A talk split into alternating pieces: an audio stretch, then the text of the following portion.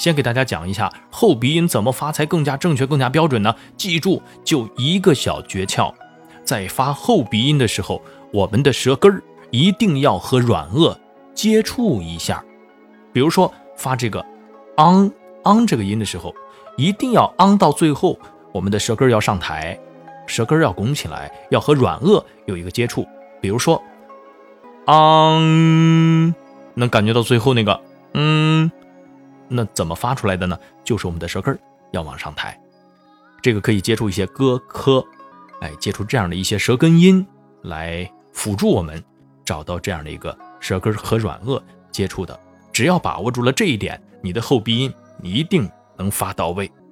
那么刚才呢，我说了这个后鼻音发声正确的一个小诀窍，那么我在这里呢，顺便说一下前鼻音如何能够发到位、发标准，也记住。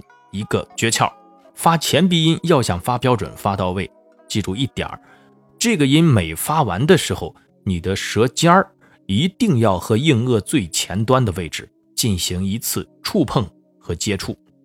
比如说发这个心想事成的“心”，这归音要想特别完美呢，舌尖儿我们发到最后的时候，一定要和硬腭最前端有一个接触。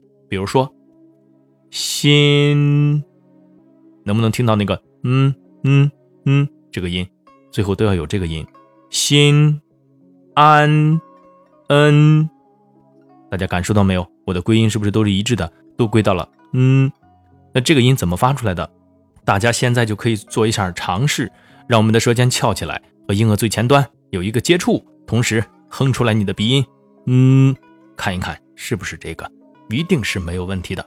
好，以上呢是说了一下前后鼻音的这个区别。